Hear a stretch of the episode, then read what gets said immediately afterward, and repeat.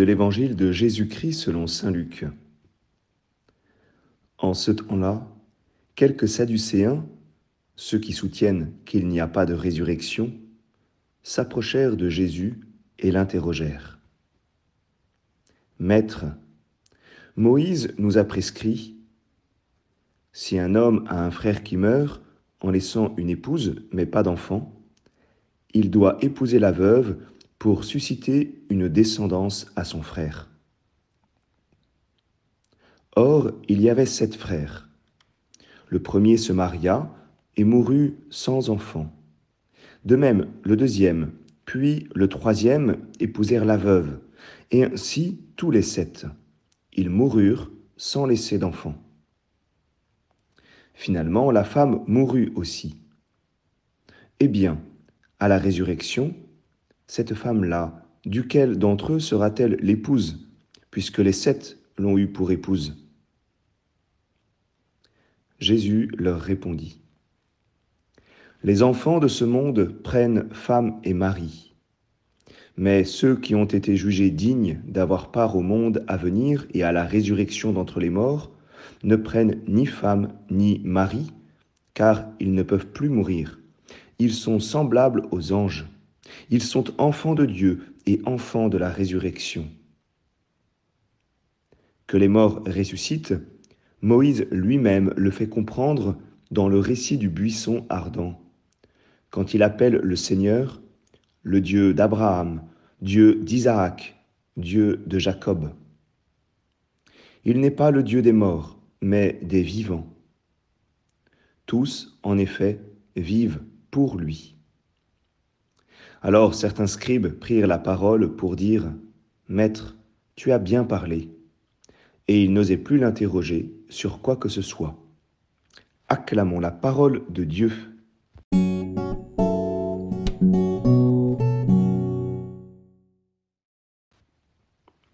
Bonjour à tous, j'espère que vous allez bien. Aujourd'hui, euh, je reçois cet évangile vraiment d'une manière providentielle puisque je pars euh, dans quelques instants euh, pour un, week-end de fiancée euh, à Troussure, chez nos frères à côté de, de Beauvais. Et ce texte est d'abord provoquant, parce que dans les évangiles, on parle peu du mariage, et j'allais dire, à première vue, on ne choisirait pas cet évangile pour justement en parler. Est-ce que ce, cet évangile nous dit que le mariage est simplement pour les enfants de ce monde, et dans le sens euh, péjoratif, c'est-à-dire les gens de ce monde, c'est un peu le monde lié au péché.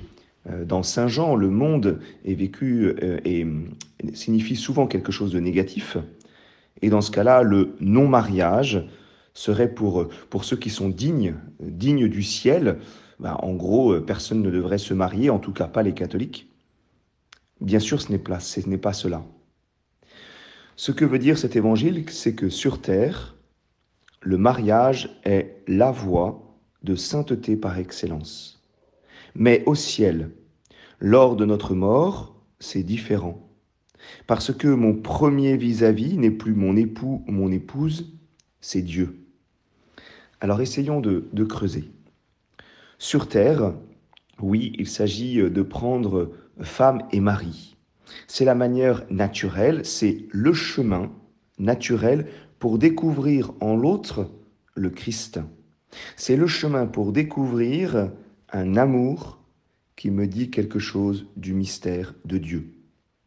Sur terre, je reçois mon époux, mon épouse de Dieu comme un don pour déployer mon cœur, un don pour avancer à deux dans la découverte du mystère de Dieu.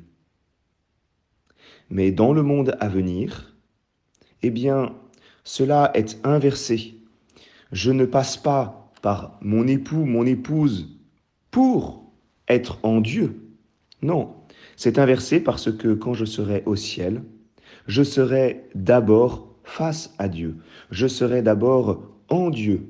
Et alors, je vivrai toutes mes relations à travers le mystère même de Dieu. Nous sommes appelés, nous le savons, à la vision béatifique. La vie éternelle, plénière, c'est-à-dire la vie au ciel, eh bien, c'est d'être face à Dieu, de vivre complètement de son amour, c'est d'être enfant de Dieu. Et à partir de là, tout est éclairé. À partir de Dieu, je pourrai vivre toutes mes relations. Alors, euh, ma vocation, c'est bien le ciel, et c'est ce que nous montre l'Évangile. Je suis fait pour le ciel, comme les anges. Et nous ne nous trompons pas, même les relations humaines les plus belles, y compris dans le mariage, ne pourront jamais complètement nous combler.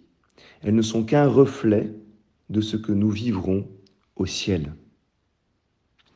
Alors, euh, pour terminer, euh, peut-être une petite note théologique. En fait, ces Sadducéens, eh bien, en prenant un raisonnement par l'absurde, ils se moquent euh, de Jésus. Et il y a une perversité en eux. Ils ont une insolence particulière parce que ces Sadducéens, ils sont héritiers de la foi, du mystère de l'alliance, grâce à, à leurs ancêtres, grâce notamment aux sept frères martyrs, les Maccabées, qui sont morts par fidélité à l'alliance avec Dieu.